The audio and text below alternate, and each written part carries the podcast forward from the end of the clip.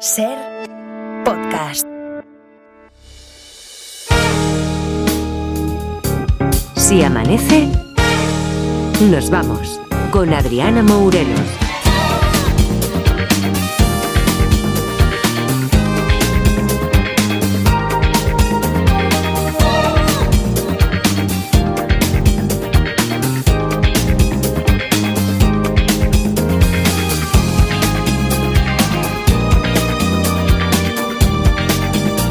Ya son cinco minutos los que pasan de las cuatro de la madrugada, de las tres, si nos estáis escuchando desde Canarias. ¿Qué tal?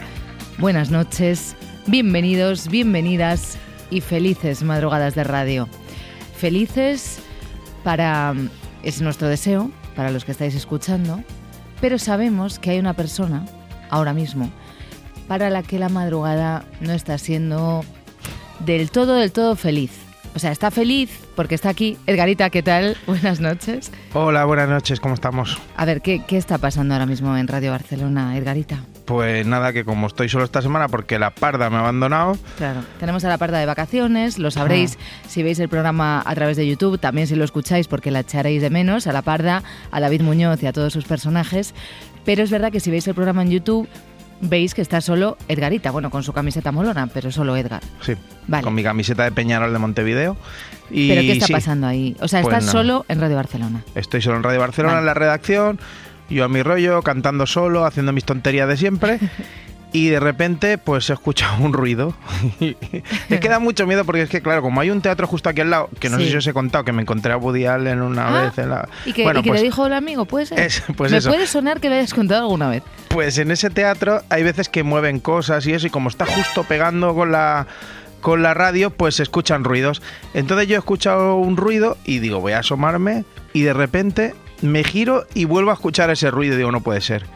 Y al momento, justo cuando me voy a sentar, ¡bum! se enciende un ordenador solo y empieza a hacer un montón de ruido. Y digo, ¡ay, madre! Esto te lo estás inventando, lo del No, ordenador. no, palabrita niño Jesús. O sea, yo no digo mentiras, yo no creo, no creo en nada, o sea, no, no- soy, soy nihilista de la vida, no creo en ninguna doctrina, en ninguna persona, en ningún monstruo ni en nada. Y me lo he hecho un poco encima, o sea que. Bueno. que no sé si llamar a Iker Jiménez o no sé favor, qué tengo que hacer. O a lo mejor sí que nos está escuchando, porque acordaos que Iker Jiménez empezó en Amanece Nos Vamos, em, que llame él y nos diga, pues eso que puede ser. O la persona barra ser de luz barra fantasma barra alienígena que haya encendido el ordenador de Radio Barcelona. Pero que me estáis vacilando. Que si nos está escuchando, que igual no lo sabe, pero que usamos móviles, teléfonos, tal, 900, 100, 800. Usted marca, señor alienígena, o lo, lo que sea usted, por favor, y nos cuenta por qué le ha encendido el ordenador a Edgadita, si ha sido para que trabaje más, si ha sido para darle un susto, pues que nos lo cuente, ¿no? Ay, señor, qué más ratico. Oye, Bueno. que, no, que no es un vacile ni Que no, nada. que no, o sea, no, que yo he escuchado cosas que no, no estoy diciendo que sea un fantasma ni No, que no, sea no, el no. chupacabra Sí, ni que igual nada. es el metro, el teatro, cualquier cosa. Claro, he dicho que he escuchado un ruido solo. Vale. Cuatro y ocho minutos de la madrugada, se amanece, nos vamos, parte del equipo en Radio Madrid, parte del equipo, solo una persona, sola ahora mismo, con un poquito de miedo en Radio Barcelona. Y lo que toca a esta hora de la madrugada, pues es eh, un ratito, ¿no? Yo creo que se ha quedado una noche estupenda para dedicar unos minutos, unos cuantos minutos de radio al juego de los detectives, porque además hoy estrenamos historia. Claro, a lo mejor estos detectives a ti, Edgar, hoy tampoco. Bueno, que se... Estamos, ya verás. vamos a estar así toda la noche, ya lo sabes. Venga, vamos a ponernos serios. Este nuevo caso del juego de los detectives se titula Un crimen sin resolver. Aquello parecía un tema rutinario. Se había recibido una llamada alertando de que un hombre, visiblemente borracho, había abandonado su vehículo tras un accidente de tráfico. El agente López acudió al lugar para tratar de aclarar lo ocurrido y determinar la identidad del dueño del coche. Al abrir la guantera, encontró algo que le llevaría a resolver un crimen cometido tres años antes. Un crimen tan cruel como inútil. 900 100 800 es el teléfono que tenéis que marcar si os apetece en esta madrugada participar en el juego de los detectives. 900 100 800. Este caso, por cierto, lo ha mandado un oyente que se llama Antonio Machado. Es un oyente que nos ha dejado... Ilustre oyente, sí. Ilustre oyente, sí. Se llama o se hace llamar Antonio Machado. Creo que una vez dijo que era de verdad su nombre. ¿eh? Antonio Machado nos ha mandado este caso a través del correo electrónico que nunca está de más recordar, que es detectives.cadenaser.com. Ahí podéis mandar casos del juego de los detectives, casos del juego de los detectives junior, podéis enviar preguntas y respuestas y podéis mandarnos un saludito, podéis decirnos que os habéis eh, que le habéis dado a seguir a la lista de Si Amanece Nos Vamos en Spotify, podéis hacer lo que queráis, detectives.cadenaser.com, pero lo inmediato para participar ahora en directo cuando son las 4 y 10 de la madrugada en este juego de los detectives, 900, 100, 800. Edgar, ¿cómo estás? Bien, bien, bien. Bien, estaba, estaba concentrado en mi trabajo para no escuchar ningún sonido.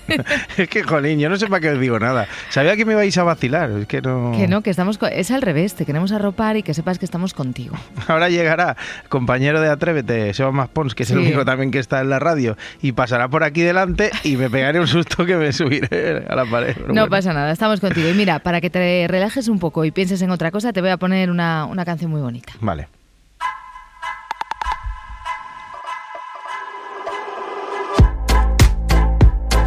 Si amanece, nos vamos. Con Adriana Mourelos.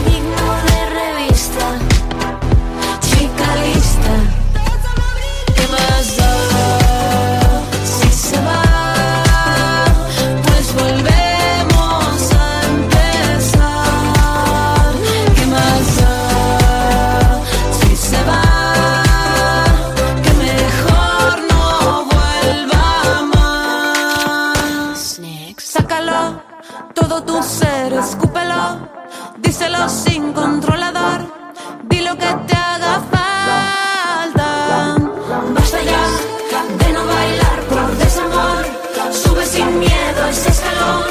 Mira hacia abajo y salta. ¿Qué más da si se va? Pues el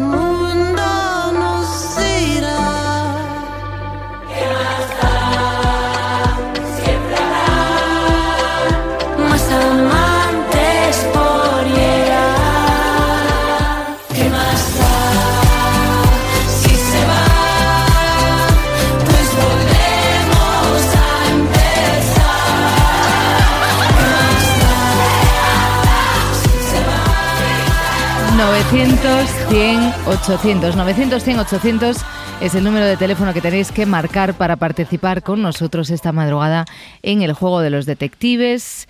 Os acabamos de contar este nuevo caso, este crimen sin resolver, que es el título que eh, nuestro oyente Antonio le ha puesto a esta historia que ha enviado. Y al otro lado del teléfono, en Almendralejo, tenemos a Isabel. Hola Isabel. Hola, buenas noches, Ariana. ¿Qué tal? ¿Cómo estás? ¿Qué tal? Bien, ¿y vosotros? Muy bien, muy contentos. Yo ya estoy muy contenta porque he visto el, el- en Facebook que me habéis nombrado oyente preferente, entonces Hombre. estoy como una niña chica de contenta. Isabel, claro, hombre, es que tenemos unos oyentes que, que muchas veces nos preguntamos si nos merecemos. Hombre, claro. Isabel, ¿has escuchado la historia?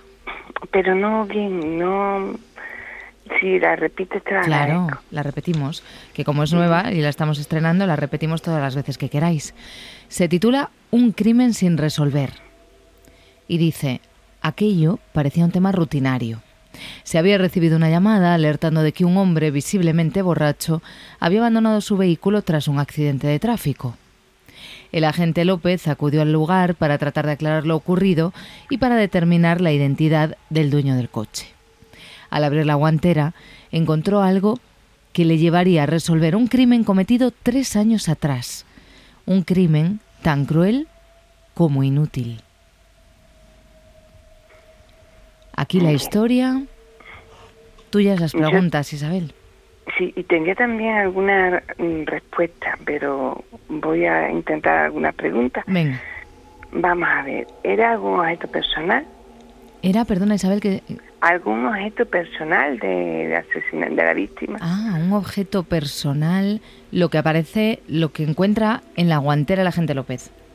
Sí, Objeto personal, no, no. no. La víctima fue mm, mm, víctima, digamos, repitiendo la palabra, de un atropello. No hay un atropello tampoco, Isabel. Tampoco había habido un atropello. Y, no sé, documentación. Documentación, claro, en la guantera.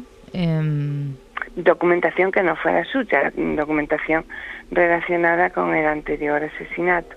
mm, no, yo diría No, que documentación tampoco. Estoy aquí eh, No, mirando no la historia. Documentación, yo diría que no. Es Bueno, interesante pues este entonces, caso, ¿eh? Que tenemos. No, ¿verdad? no, em, interesante y muy difícil, pero no hago más preguntas. Voy a intentar, no sé, mm, responder parcialmente a Lourdes y además me da mucha alegría haberla oído. Anda, qué bueno, vez. que tiene respuesta Y para Lourdes. Esto me para encanta. Lourdes. Vale, vamos a recordar a los oyentes, Isabel, que hemos incorporado algo mítico de Si Amanece Nos Vamos, que es el tema de las preguntas y las respuestas. Vamos a recordar que anoche em, Lourdes desde Santiago, que también es una oyente ilustre, nos preguntaba que, ¿por qué a Inglaterra se le llama Gran Bretaña? No sé si voy a resolverlo bien, pero bueno, vamos a ver. Inglaterra mm, es el nombre de un estado, digamos, de una parte de la isla que es Gran Bretaña. Entonces, Gran Bretaña es la isla y en Gran Bretaña están Escocia, País de Gales e Inglaterra. Lo que pasa es que como Inglaterra políticamente se impuso a, a Escocia y a País de Gales, pues digamos que se le llama a Inglaterra a toda la isla, pero la isla es Gran Bretaña. Inglaterra es una parte de, de Gran Bretaña. Y después el país en sí es Reino Unido, que es la isla de Gran Bretaña y parte de la isla de Irlanda. Vale.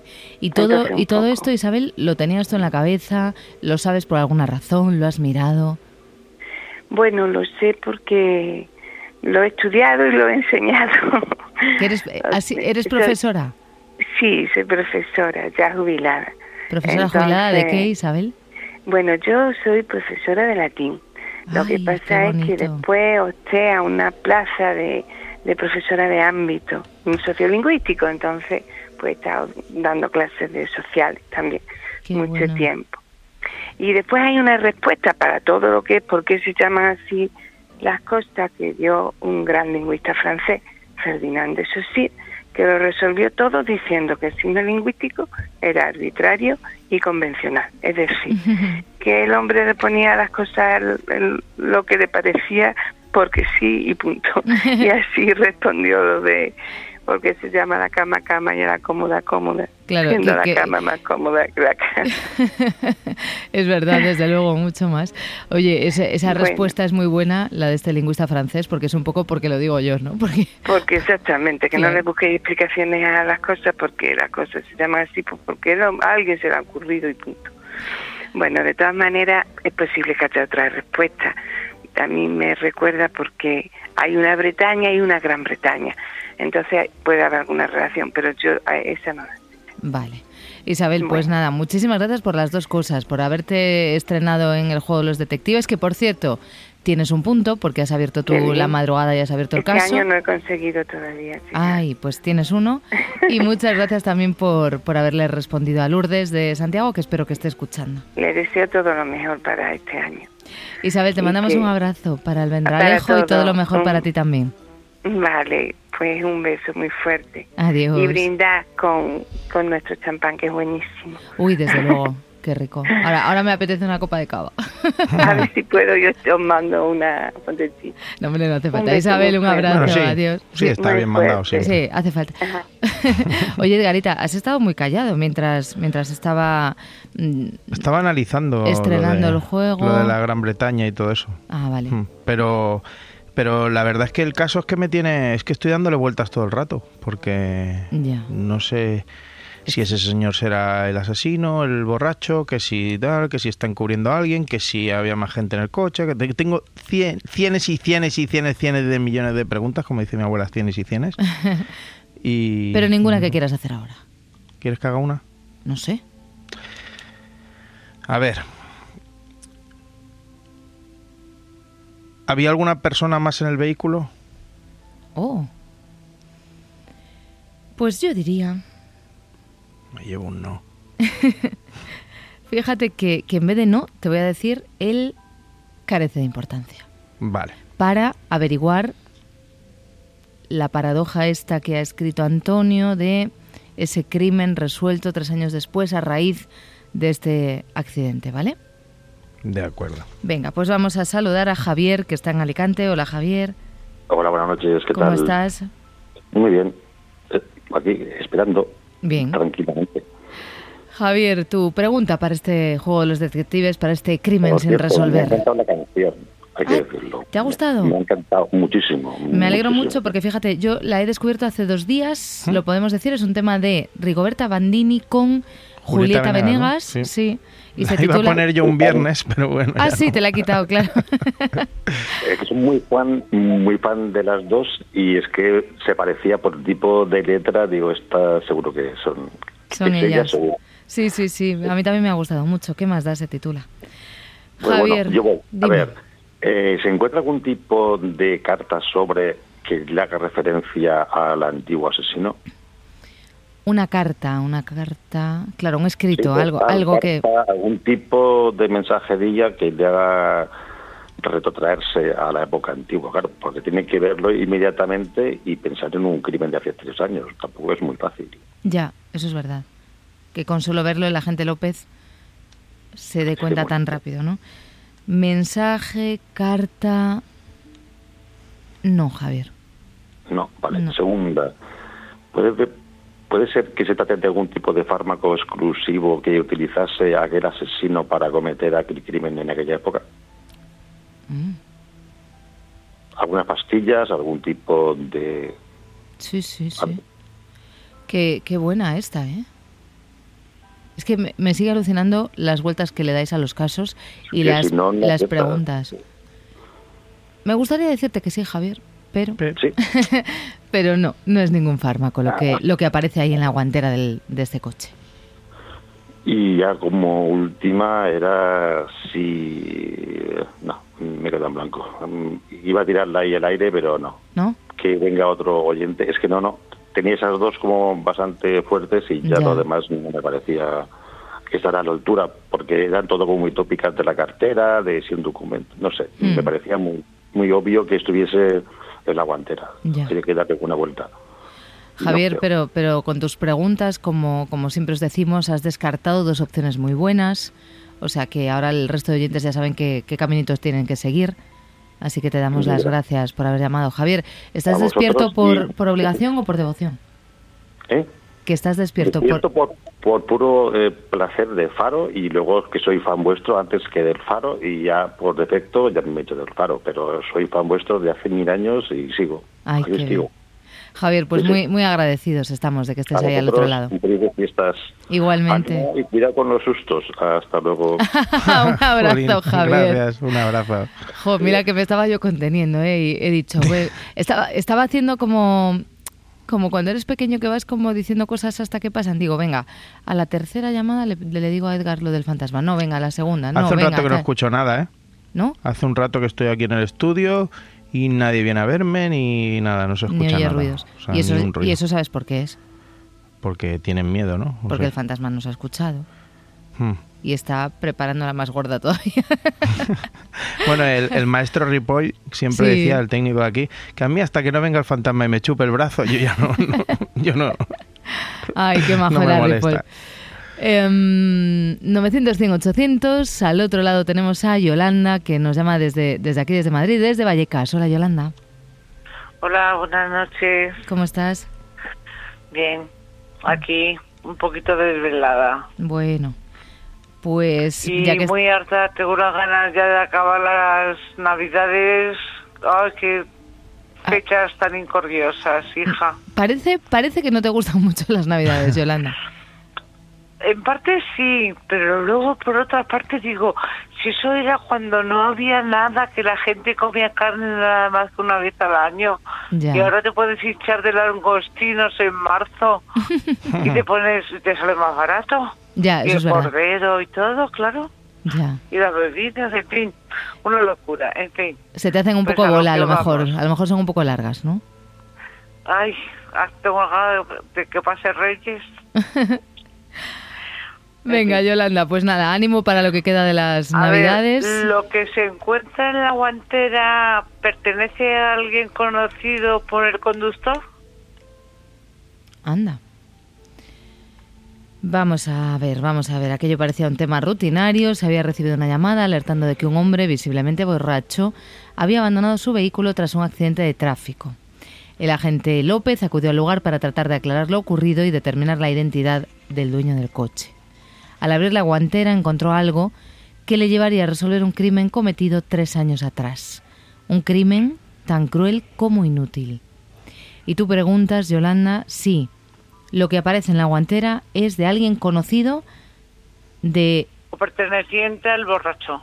vale, perteneciente a ese hombre que abandona el vehículo, a ese hombre visiblemente borracho, de alguien conocido de él.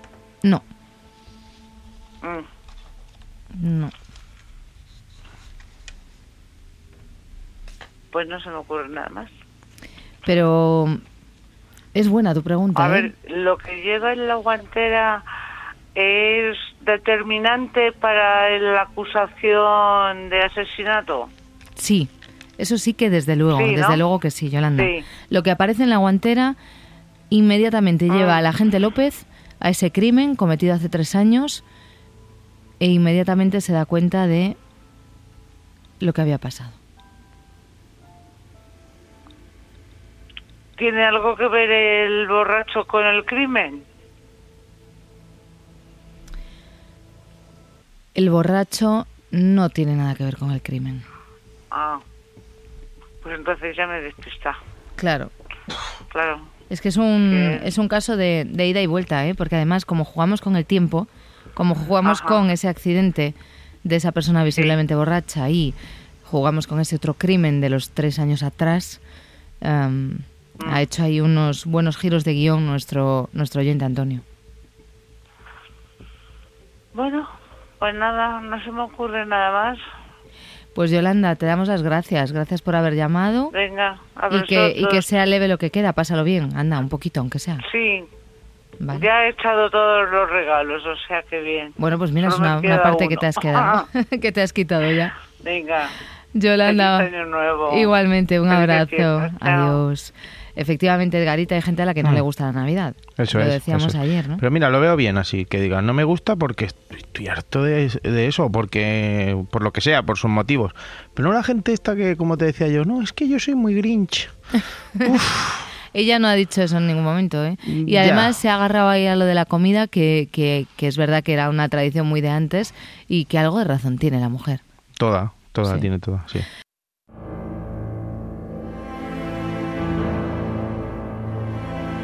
Si amanece, nos vamos. Con Adriana Mourelos. Y con todo el equipo que hace posible este Se Amanece Nos Vamos y con un juego de los detectives sobre la mesa, un crimen sin resolver, que es así como se titula, y con un oyente en Madrid que se llama Daniel. Hola Daniel. Hola, buenas noches. ¿Cómo estás Daniel? Sí, te habla el fantasmas que le salió a tu compañero. ya estamos. Ya estamos con el vacile, no pasa nada. Menos mal que Edgar ya está un poco más tranquilo porque han dejado Sí. de escucharse tantos ruidos. Bueno, sí. ¡Ay! Un ruido. Daniel, ¿qué tal? ¿Cómo estás? Estamos muy bien escuchando eh, esa tan buena voz de locutores españoles aquí de yo soy de Punta Cana Eres de y Punta yo Cana. también tra- yo también trabajaba en programas de de chiste y cosas para divertir a personas Anda, y, y Daniel. están haciendo un trabajo muy bien Ay, muchísimas gracias. Qué bien que lo diga alguien que, que se dedicaba a eso. Sí, sí. Daniel, ¿y has escuchado la historia, la historia de, de detectives que tenemos hoy? Sí, sí, yo estoy desde, desde el principio, desde que comenzó el programa. Ah, fantástico. ¿Y, y cuál es tu pregunta? Nada, eh, eh, decía que encontró eh, algo que pudo realizar el crimen. Sí, ¿eh? Eh, yo pienso que fue, fue algún objeto de, de, de, de la persona, la persona que, que cometió el crimen. Un objeto del asesino. Sí, Pues fíjate, al principio de todo lo preguntaba, preguntaba algo parecido a Isabel. Yo diría que un, un objeto, yo no lo consideraría objeto. Un objeto personal, algo... o una prenda o algo, una prenda de, de, de, Una prenda, no. de- de- del muerto, de la persona que murió, Del, del fallecido. Em, un pendiente o algo, o un reloj. Ya. Hay Está otra cosa, eso. está muy bien eso, ¿eh? Daniel, me, me- me he quedado así pensando. No, no hay, no hay nada así personal, ninguna prenda, ningún reloj. No. o una mancha de sangre o algo. Mancha de sangre también es buena, pero tampoco es.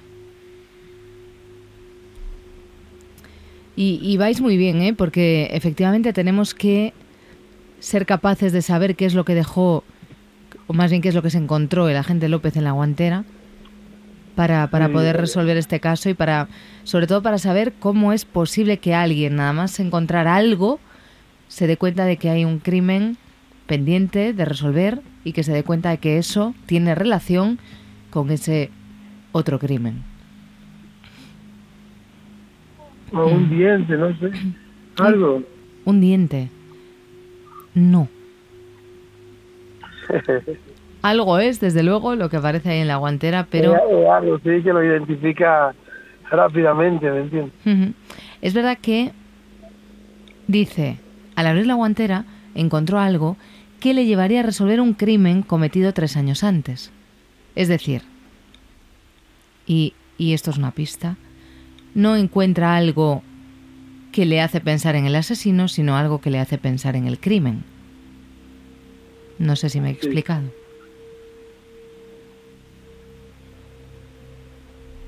Ok, o sea, eh, es algo que usó el matador. También te digo que... No. Algo que usó el asesino... No. Para cometer el crimen. Exacto, no.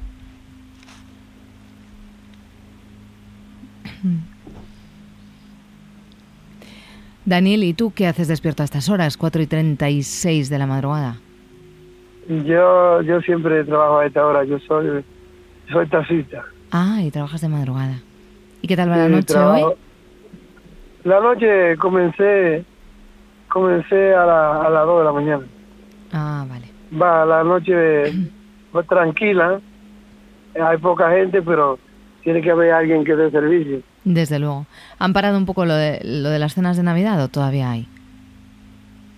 Todavía eh, casi siempre lo que se monta son borrachos. Ya. Gente, gente tomada, mareada, pero hay que hay que saber tratar a esa persona. Desde luego. Por ejemplo, pa- para los borrachos yo tengo una canción que le canta a los borrachos. Así, que les cantas una canción Sí. cuando, cuando ves que alguien se sube en, en- en tu taxi un poquito perjudicado. Si alguien ve- es borracho, yo le pongo una canción de borracho. Ah, y lo llevas preparado. ¿Y funciona Y lo para, llevo preparado. funciona para que se encuentren mejor o qué? Para que se sienten mejor, le pongo una corbata de, de, de- de una bolsa plástica para que no me... Bueno, ya, claro, No para que no me- manche. Y si no quiere, entonces te digo, no te puedo llevar y te dejo con el frío. No, no, no, llévame, llévame. Ya. Recursos, ¿no, Daniel? Que, que, que uno tiene que tener. Oye, pues nada, no te entretenemos Claro. más, te dejamos trabajando. Muchísimas gracias por, por haber tratado de resolver este caso, ¿vale, Daniel? Pues muchas gracias, gracias a ustedes y sigan así, que hacen falta muchas personas que animen la noche. Gracias, gracias. Daniel. Un abrazo. Sí, chao. chao. Oye, pues me, me está gustando mucho este caso, ¿eh? Mm, Sí, sí. Porque Es- más o menos hasta ahora, ayer, resolvieron el, el de ayer. Sí, hemos, hemos aguantado un minuto más. Cosa que está muy bien. ¿Tú tienes alguna pregunta, Edgarita? Eh, claro, es que ya, ya ha quedado claro que no cometió el asesinato el conductor, ¿verdad? Y luego hay otra cosa que yo no sé si tengo muy clara. Voy a volver a leer el caso, ¿vale? Sí, porfa. Aquello parecía un tema rutinario. Se había recibido una llamada alertando de que un hombre visiblemente borracho había abandonado su vehículo tras un accidente de tráfico. El agente López acudió al lugar para tratar de aclarar lo ocurrido y para determinar la identidad del dueño del coche. Al abrir la guantera encontró algo que le llevaría a resolver un crimen cometido tres años antes. Y añade, un crimen tan cruel como inútil. Ya, eso es lo que... Ya. Eh, ¿Había alguien más involucrado en el accidente? En el accidente, diga- De- digamos que eso es la actualidad de, ¿no? Sí, lo de ahora. Lo de ahora, el alguien Mm. más involucrado en el accidente. Yo diría que para saber lo que pasa luego y por qué la gente López mm, re- puede resolver ese crimen de tres años atrás, para Me todo eso Me llevo un carece, ¿no? te llevas un carece de importancia. Sí. Te llevas un carece de importancia. Pero oye, muy bien, ¿no? Sí, voy intentando ahí desbrozar. A mí me gusta eso. Sí, sí, sí. Ir por fuera, sí, a ver. Un crimen sin resolver. Bueno, yo creo que mañana seguimos y así por lo menos podemos decir que el crimen sin resolver nos aguanta mm, al menos dos días, ¿vale? Porque si se resuelve mañana ya se considera día dos, Sí, ¿No? sí, sí, ya, ya sería una eternidad. ¿Vale? Porque, porque hoy está por aquí alguien que nos va a contar, me temo que por, por lo que me ha contado así, cosas bastante, bastante interesantes.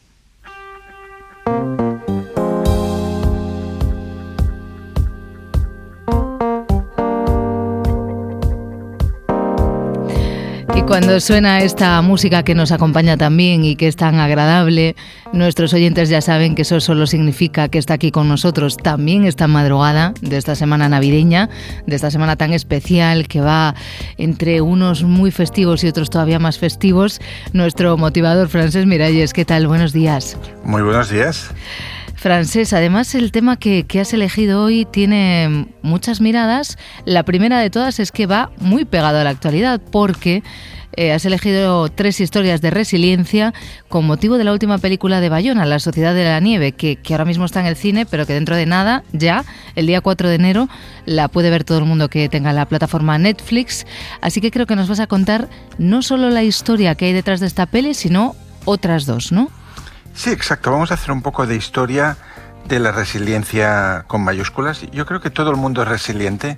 Cualquier persona que supera una tragedia personal, incluso te diría un drama sentimental, una ruina económica, perder un trabajo, tener que cambiar de ciudad, es resiliente porque sobrevive y encuentra una manera de volver a ilusionarse por la vida. Pero hay momentos en la historia en los cuales eso ha sido colectivo, en dos de los que explicaremos hoy, y merece la pena eh, sacar algunas lecciones de, de todo eso. Vale, Francés, entonces creo que la primera, mm, bueno, lo, lo primero, lo que me- más me gustaría es que nos digas qué sinónimo podemos encontrar de la palabra resiliencia. Sí, la palabra resiliencia antes se utilizaba solo para la física de materiales. Es recientemente que se está aplicando a lo que es la psicología. Entonces, un metal resiliente es aquel que tú lo tuerces y vuelve al lugar original sin quebrarse. Y un metal no resiliente es aquel que se rompe, por ejemplo, el cristal. Entonces, esto aplicado a las personas, las personas resilientes son aquellas que pueden sufrir muchos desafíos, muchas adversidades y aún así no romper el estado de ánimo y seguir adelante. Eso es lo que significa ser resiliente. Pues vamos entonces con esas historias de, de, seres humanos que son capaces de sobreponerse a la adversidad. Creo que la primera que nos traes es la aventura de Shackleton y sus hombres. Exacto.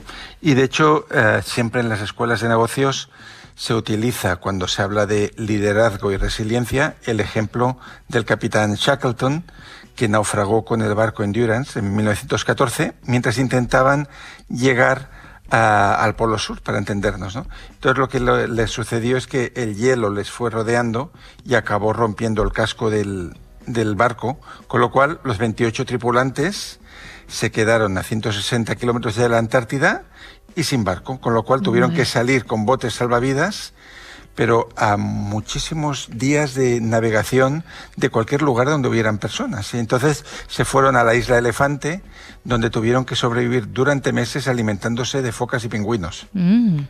Y la, la famosa aventura de Shackleton fue que él explicó a sus hombres, porque eran solo hombres los que había ahí en ese momento, que como nadie iría a buscarlos, pues 22 de ellos se quedarían en la isla Elefante y un pequeño grupo con un bote salvavidas y luego caminando por las montañas, harían 1.300 kilómetros a lo largo de siete días hasta llegar a un centro ballenero donde pidieron ayuda y, luego fueron a, a, recoger al resto del grupo y se salvaron todos, con lo cual se considera un caso de resiliencia perfecta en el sentido que todo el mundo salvó la vida. Claro, es algo épico además porque estaba pensando mientras lo contabas, Francesc, que estamos hablando de un barco que sale en 1914, por lo tanto, eh, no podemos imaginarnos a unos hombres vestidos con toda esa ropa que podemos encontrar en tiendas de deporte especializadas, camisetas térmicas, nada de eso habría en ese momento. Y sin teléfonos móviles. Y, en un, y, en un, territorio que nunca antes había sido explorado. Y hay,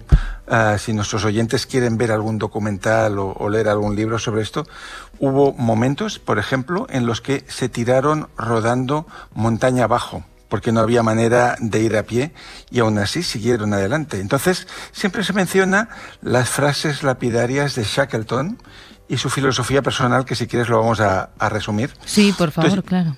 Yo, he seleccionado cuatro de las frases, algunas de las cuales se dijeron en esta expedición.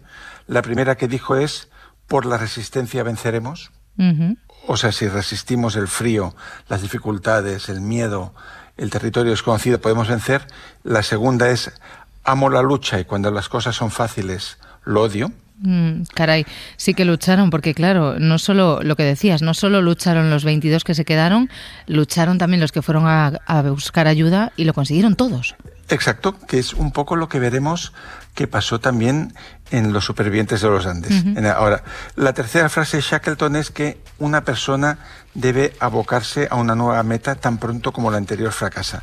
La, la meta del Endeavour era llegar al Polo Sur.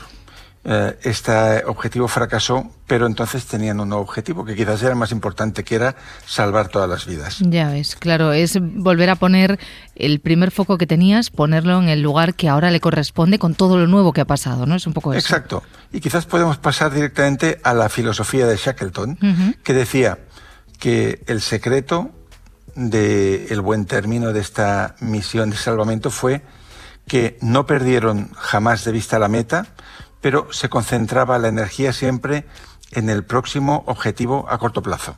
Entonces, si por ejemplo tenían una montaña, este pequeño grupo que tenían que superar, decían, vamos a ver si somos capaces de subir la montaña y volverla a bajar. La meta estaba en el horizonte, pero se centraban en ese obstáculo concreto que tenían y después de uno el siguiente. 17 días y 1.300 kilómetros después los tenemos ahí, todos salvados, con este capitán. Y, vamos entonces ahora, si quieres, a los supervivientes de los Andes. Sí, que está, ah, a ver, los que tenemos cierta edad, recordamos que hubo una versión diferente de, la película, ¿no? Sí, claro. a, partir, a partir del libro Viven, escrito por unos supervivientes, pues se hizo una película como mucho más sensacionalista, basada, incluso te diría en el morbo, ¿no? Del Mm. canibalismo que, Sí, que hubo allí de forma obligada. Y la visión de Bayona es muy distinta. Tuve la suerte de verla en Barcelona con el director, que dio una charla de por qué había elegido este tema Ah, y cómo bueno. la filmó.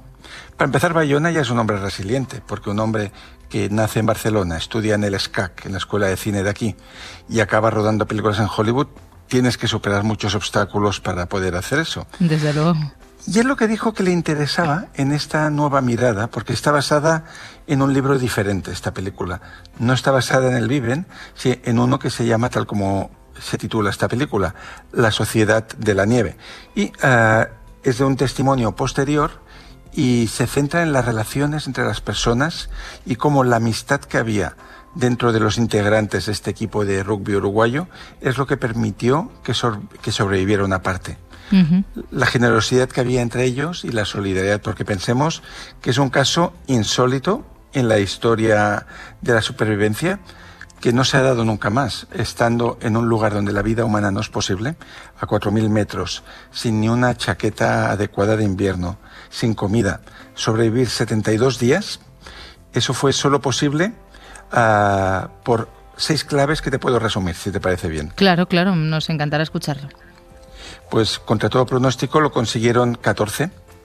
Eh, uno, porque eran un equipo de rugby concretamente y estaban acostumbrados a coordinarse entre ellos y aceptar un liderazgo. Claro, digamos que los roles ahí estaban establecidos, ¿no, Francés? Sí, y estaban acostumbrados a trabajar juntos para preparar un partido y aquí para preparar la supervivencia al máximo tiempo posible hasta que lograran salir de ahí. Segundo punto, que este no tiene mérito, eh, son las circunstancias. Eran atletas jóvenes, lo cual explica que tenían una resistencia física mayor que si estuviéramos tú o yo en ese Claro. avión partido. Claro, claro. Tercera, la generosidad y el altruismo que se produjo entre ellos, que de eso va la peli de, de Bayoma, porque fue tan extrema que incluso los que eh, estaban ya enfermos y sabían que no iban a aguantar hasta el final, pronunciaban en voz alta eh, el manifiesto de doy permiso para que los demás os alimentéis de mi cuerpo, que es, yo diría, el, la generosidad extrema, ¿no? Cuando tú estás cediendo ya lo último que te queda, que es tu cuerpo. Ya, la verdad que, que es impre- sigue impresionando mucho, sigue a pesar sí. de, como decías tú, de, de- de lo exagerado de esa película de Viven, de esas imágenes que todos tenemos en la retina.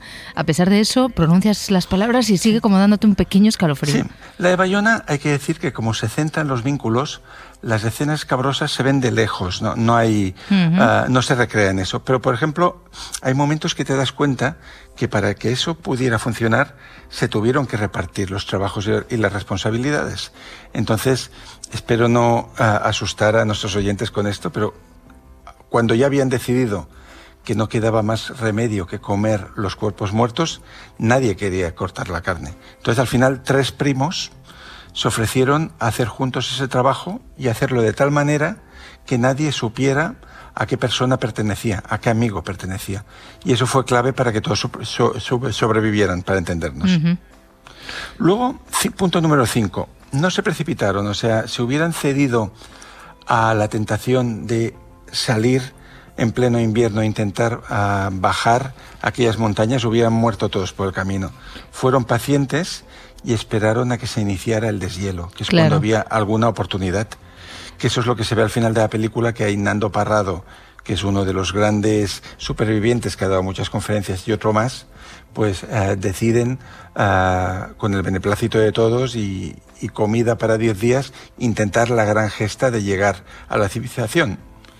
Y punto número 6, que nunca dejaron de creer que podían salvarse. Claro, y esto es, y esto es lo fundamental y, y la cabeza que hay que tener de, de ahí, ¿no? Lo que, que los pongamos de ejemplo y que, la- que hablemos de esa resiliencia para no precipitarte, para el punto anterior, lo que decías, para no decir, bueno, venga, nos vamos, buscamos ayuda, sino para decir, no, no, vamos a pensar qué es lo que tenemos que hacer. Sí, y el ingenio, porque para poder caminar 10 días sin tener una chaqueta en pleno invierno a 4.000 metros, eh, encontraron en una de las partes del avión como una especie de, de fundas neumáticas que protegían los motores o, o no sé qué pieza, las cosieron y con ello estos dos caminantes se hicieron como una manta en la que envolverse para poder pasar las noches durante la travesía.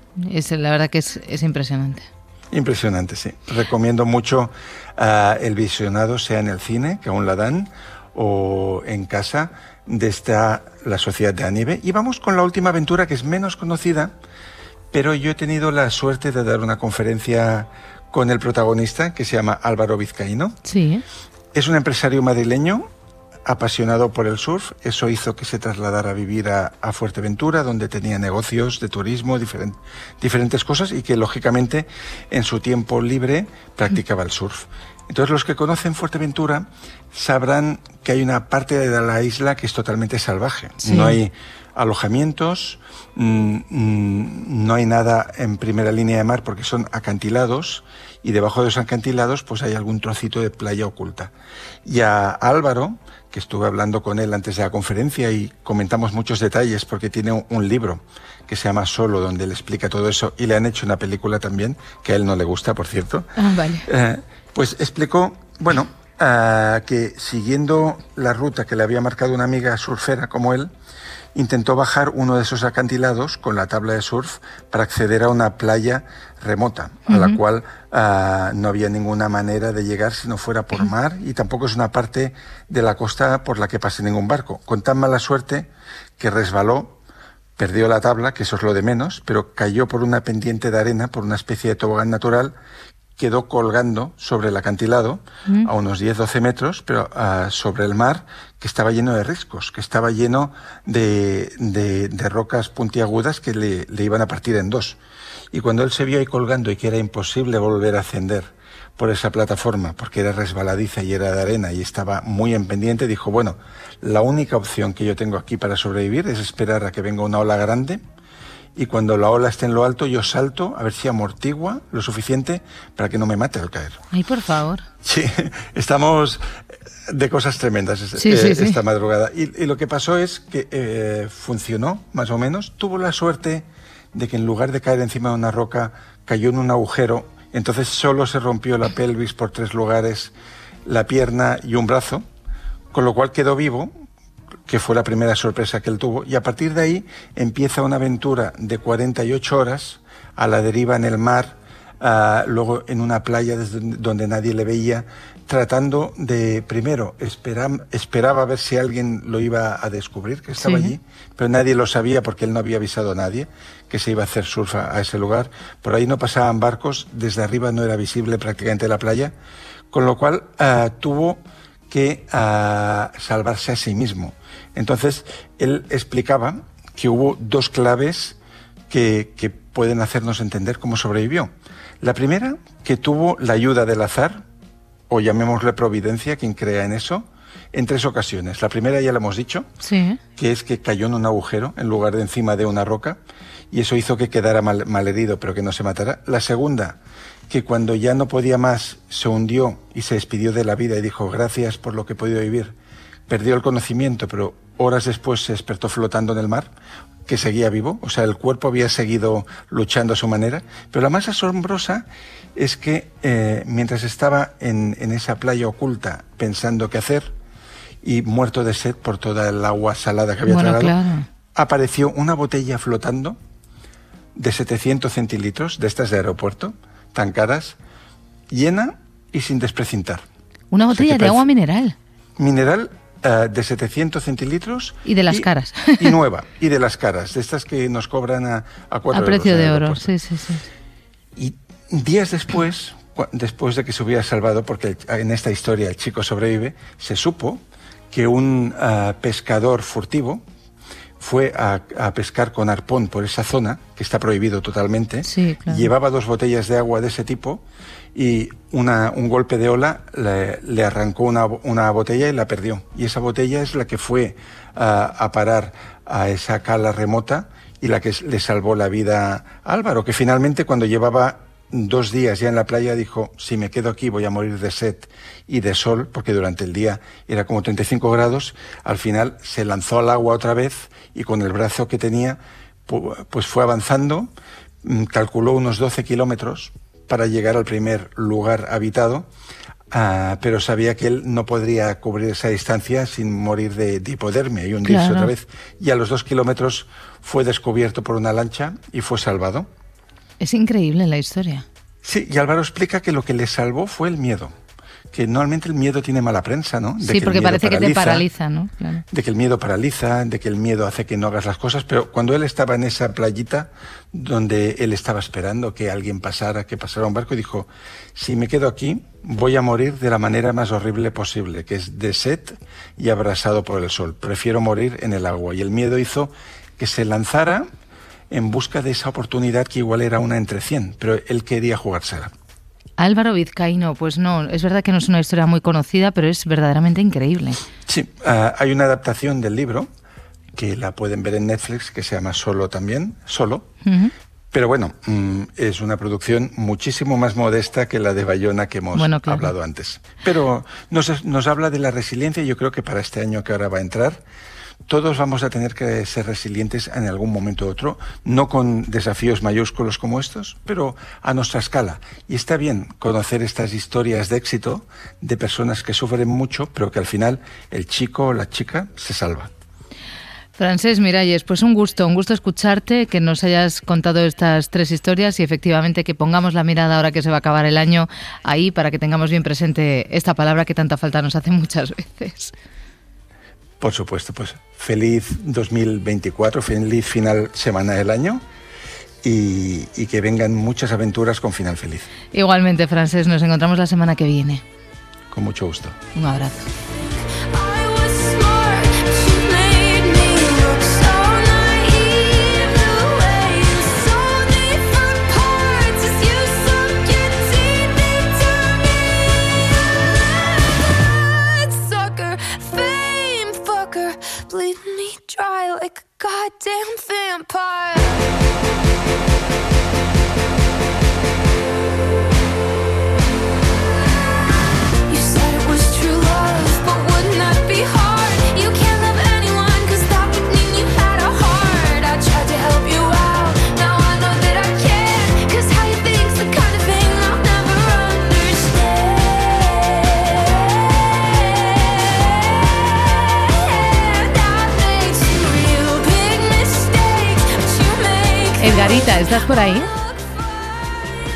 Por ahí Edgarita? Sí, sí. Sí, sí, sí.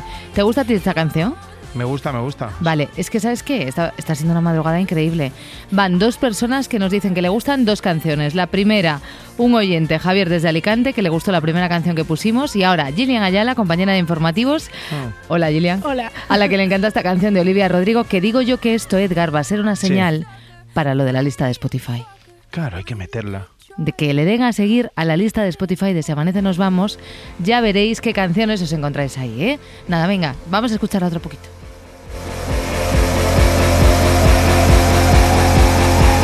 Si amanece, nos vamos. Con Adriana Mourelos. Para no perderte ningún episodio, síguenos en la aplicación o la web de la SER, Podium Podcast o tu plataforma de audio favorita.